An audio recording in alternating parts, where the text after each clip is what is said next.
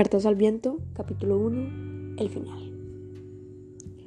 Son las 3 y 30 m y estoy sentado en el viejo sillón del apartamento al frente del gran ventanal que da vista a la ciudad.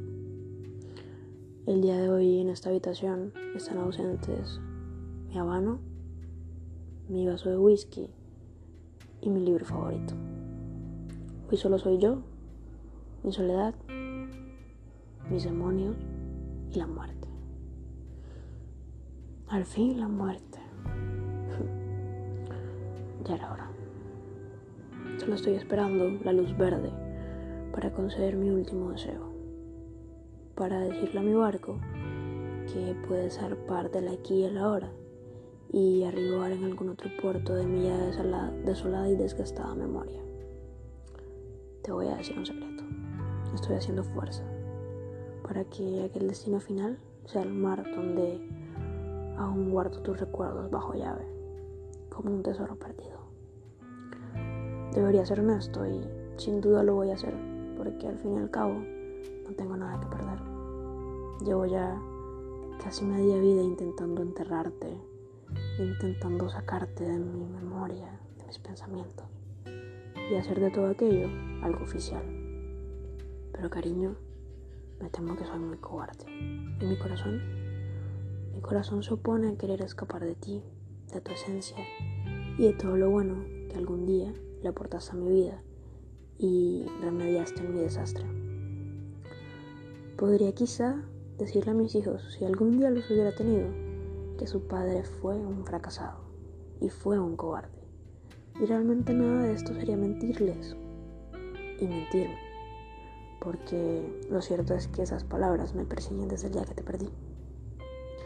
Desde años ya se me hace más fácil vivir de recuerdos, de tus recuerdos, que vivir en mi propia realidad, donde ya soy un anciano al que la soledad, la vejez, le ha pasado factura.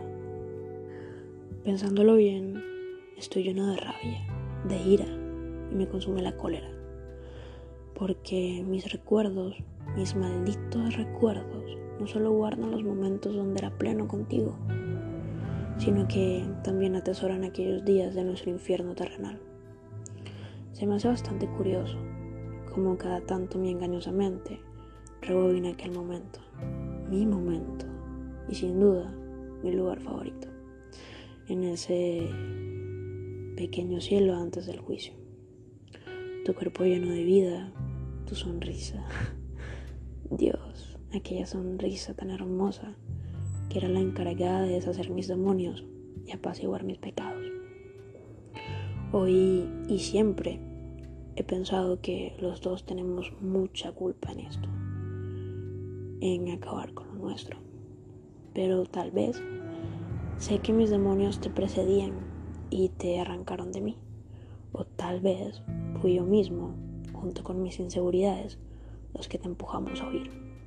No entiendo cómo pasamos de tener días perfectos a tener días nublados, con pronósticos, huracanes y mal clima.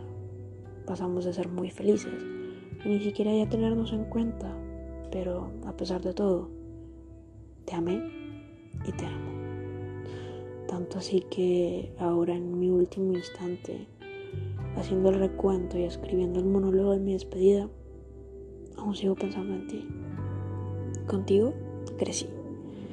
Y sin ti, sin ti me perdí. Sin duda pienso a veces que quizás tú fuiste más culpable que yo al no dejarme instrucciones de cómo soltarte, de cómo olvidarte. Sin embargo, yo y mis delirios de masoquista y mi valentía, creo que aún le sigo pidiendo al destino y le pediré siempre que si en mi próxima vida me concede el deseo de regresar a este mundo, pueda por lo menos encontrarte, pedirte perdón y tratar de atesorarte. Tal vez suene muy loco, o tal vez solamente sea un deseo ahogado de alguien que está a punto de morir y tiene los minutos contados, pero solo quiero que en algún punto me conceda un segundo para estar a tu lado. Adiós.